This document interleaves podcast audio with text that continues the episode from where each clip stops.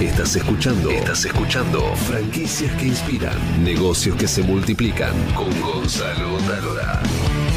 Vamos a conocer ahora la historia de la primer franquicia argentina y que es el sinónimo del producto que brinda, porque cuando yo nombre la franquicia todo el mundo va decir, claro, es cierto. La historia del Lava Rap.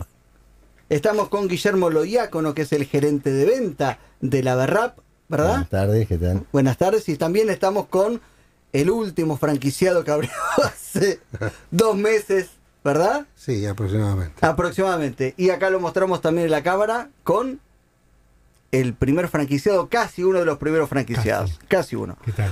Bueno, Guillermo, contame los comienzos de, de, de la Rap.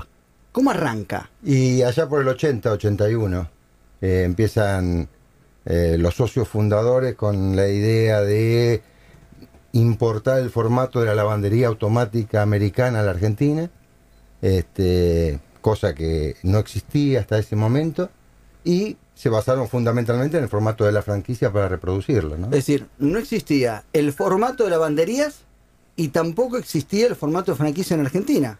Exactamente. Eh, ninguna de las dos cosas era, era como tal, Eran como es unos, ahora. unos locos, básicamente unos locos. Exactamente, porque no, el- digamos, la lavandería este, en aquel momento eran eh, lavanderías tipo europeas, donde eran como si fueran tintorerías para la ropa muy especial, la ropa regular se procesaba en casa.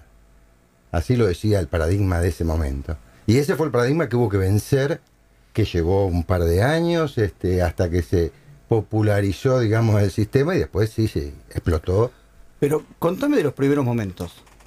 Y los primeros momentos la empresa nace en realidad en La Plata, en la ciudad de La Plata. Es una empresa platense.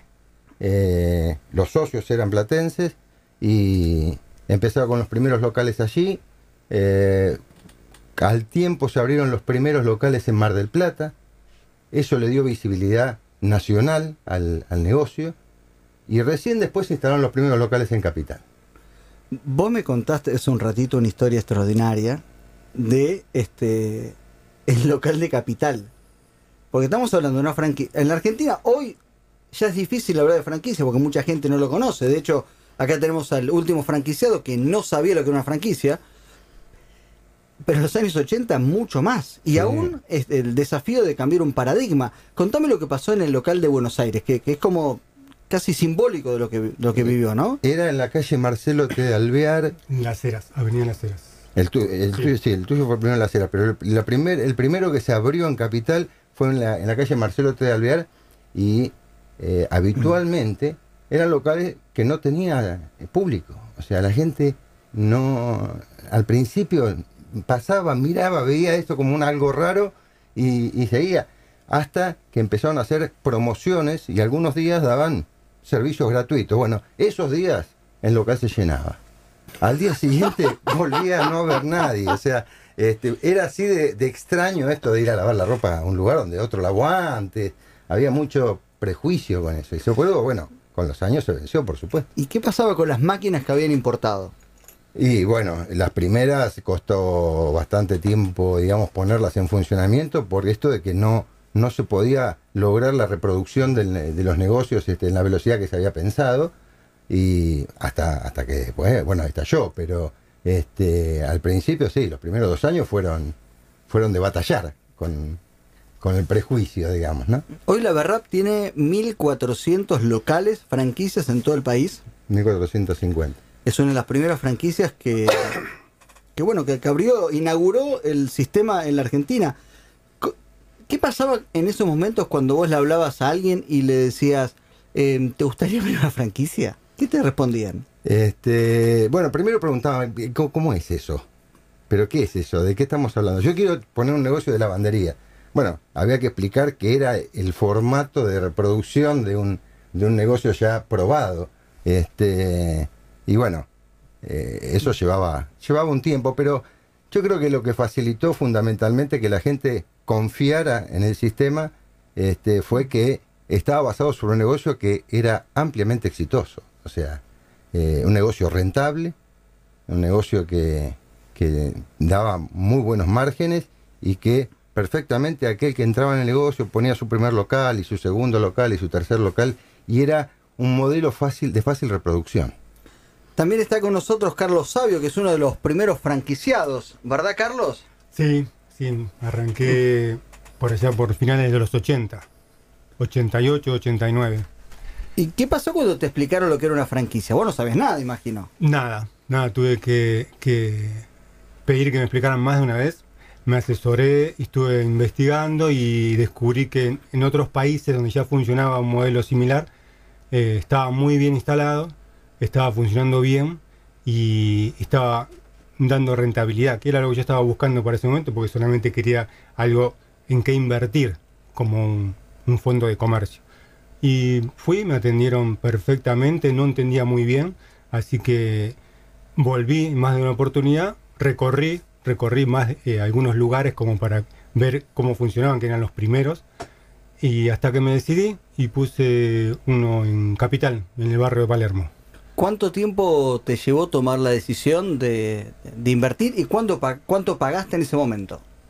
Mira, eh, decidir me habrán llevado unos, calculo que tres meses, hasta que porque vi más de una de un modelo, vi más eh, oportunidades que no tenían nada que ver con esto, pero fue lo que más me, me llamó la atención porque era, era novedoso sobre todo. En aquel entonces era novedoso.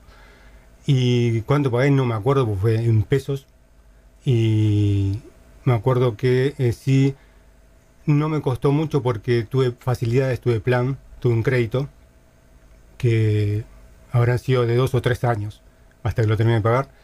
Eh, no lo sentí, la verdad no lo sentí porque funcionó desde el principio muy bien y mm, lo pude lo pude cancelar lo, lo más rápido posible casi sin darme cuenta. Del uno de los primeros al último. Estamos también con Ángel Zárate.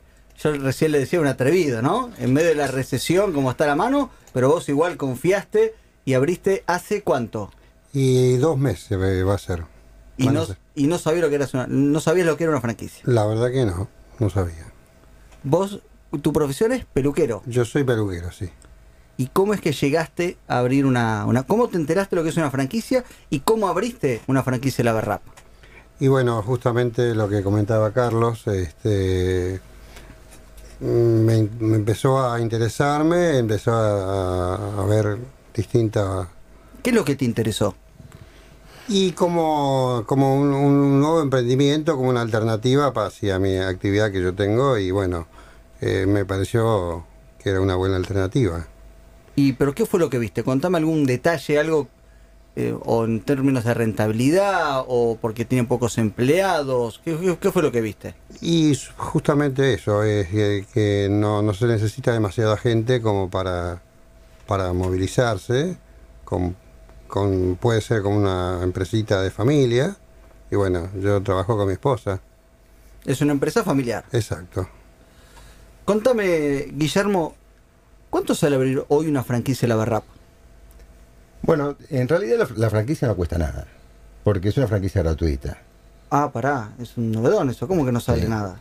Eh, tiene que ver con lo que hablábamos antes. Fue la primera y arrancó en esa condición este, y mantuvo hasta el día de hoy esa condición de que es una franquicia gratuita. O sea, no es es- decir, no hay canon de entrada. no estamos canon de entrada, este, la inversión inicial es el costo real de comprar el equipamiento y hacer los trabajos de adaptación del eh, técnico del local.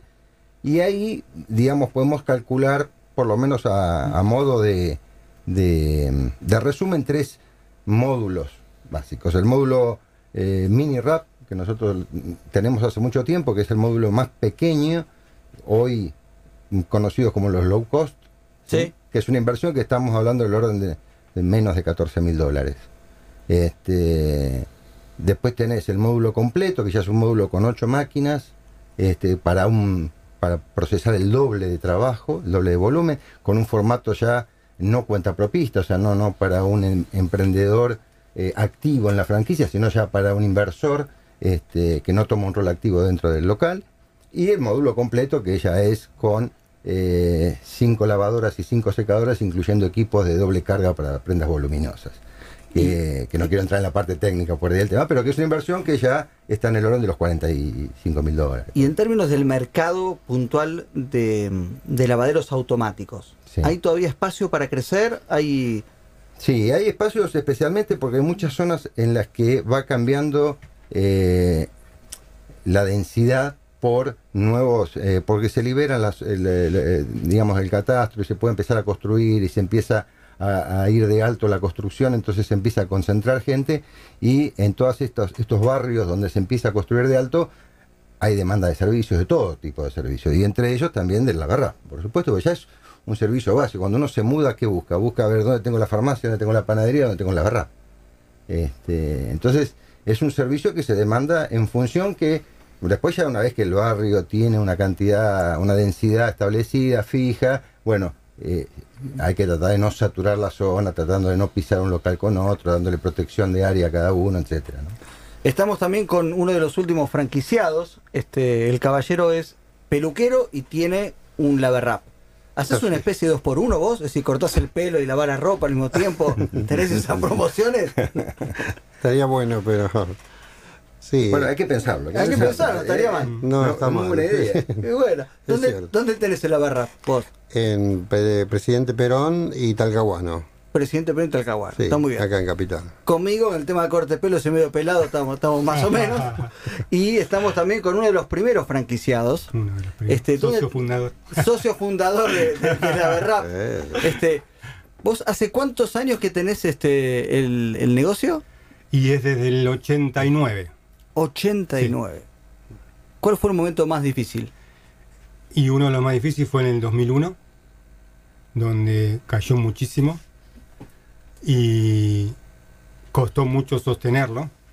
Es más, eh, allá por el 2000, 2001, eh, yo tuve que hacer una especie de eh, achique porque los costos de, los costos fijos este, me estaban empezando a consumir, estaban empezando a ser cada vez mayores y me vi obligado a trasladar a un local más pequeño todas las instalaciones que yo tenía en un local donde, donde lo donde inicié, que era bastante más grande. Entonces, para achicar costos fijos, mudé en la misma zona, casi a dos manzanas nomás, a un local mucho más chico, y esa fue una manera de poder seguir, a pesar de la crisis de aquel entonces, con el negocio, y así subsistí, hasta el Es día de hoy. Te achicaste para sobrevivir. Exacto. Hubo, hubo, digamos, e- e- este movimiento que le cuenta Carlos que le pasó también tuvo que ver con que se modificó el formato de las lavanderías en cuanto a que eh, fue dejando aquella situación de autoservicio donde hacía falta más espacio para que la gente viniese a lavar su ropa por un formato más de prestación de servicios porque somos cómodos. Los argentinos queremos que alguien nos lave la ropa, no queremos lavárnosla nosotros mismos. Entonces, este, se fue perdiendo el autoservicio, fue ganando espacio eh, la demanda de servicio y eso mm, dejó lugares eh, excesivos en algunos locales que se pudo optimizar para poder pasar, por ejemplo, crisis como, como la del 2002, También. ¿no? después del 2001, que fue la más dura. Y hoy que está la situación complicada, ¿no? ¿Cómo, cómo atraviesan las franquicias, en este caso la Berrap, esta, esta recesión, esta situación de, de crisis? Mira, básica, básicamente tratando de profesionalizar cada día más el servicio. O sea, eh, notamos que con los años fueron apareciendo alternativas menos profesionales este, y, y a veces en épocas de crisis, a veces por uno privilegia gastar un, un centavo menos, este, pero a la larga empieza a haber una, una demanda, una falta de, de, de- de servicio de calidad, que es lo que el nicho que la Barrap siempre quiso ocupar, y ahí es donde nos estamos enfocados. ¿no? Cuando hablas de servicio de calidad, estás hablando, por supuesto, de lavar bien la ropa Sí. y también de la atención al cliente. De la atención y de la tecnología, porque empieza a ser cada vez más importante tener equipamiento de tecnología de punta que te permita consumir menos agua, menos energía en general.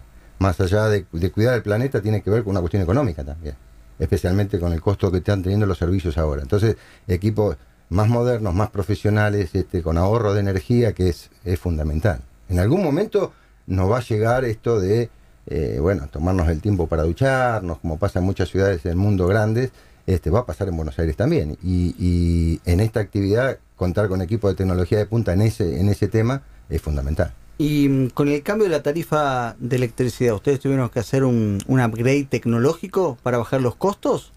Y bueno, de esto, de esto sí, en, eh, tenemos el apoyo de Speedqueen, que es una empresa internacional que es el- nuestro proveedor de equipos y está- ellos están trabajando constantemente en este tema.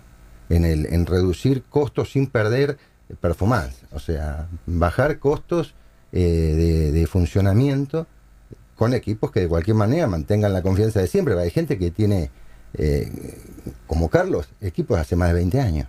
O sea, ¿20 años? ¿Tenés, Carlos, los equipos? Sí, hay equipos que tienen más, tienen más de 25 años fácil, todavía están funcionando. Y están Muy a nuestro pesar, es lo que Sí. vamos a hacer cambiar todo el tiempo. pero- ¿Y tenés clientas que lavan la misma prenda hace 25 años? Eh, que yo recuerde, no. No. No, pero le pasa que el secreto de los equipos es es que son de muy buena calidad, son de, de mucha durabilidad y con una, buen, una buena mantención, entonces pueden durar mucho más de lo que uno se imagina. Yo lo, renové algunos y otros no hizo falta y los mantengo en perfectas condiciones. Mientras estén funcionando, para mí es una gloria. Bueno, muchísimas gracias. Este, No, gracias gracias a vos, por, por contar la, la historia de la Berrap.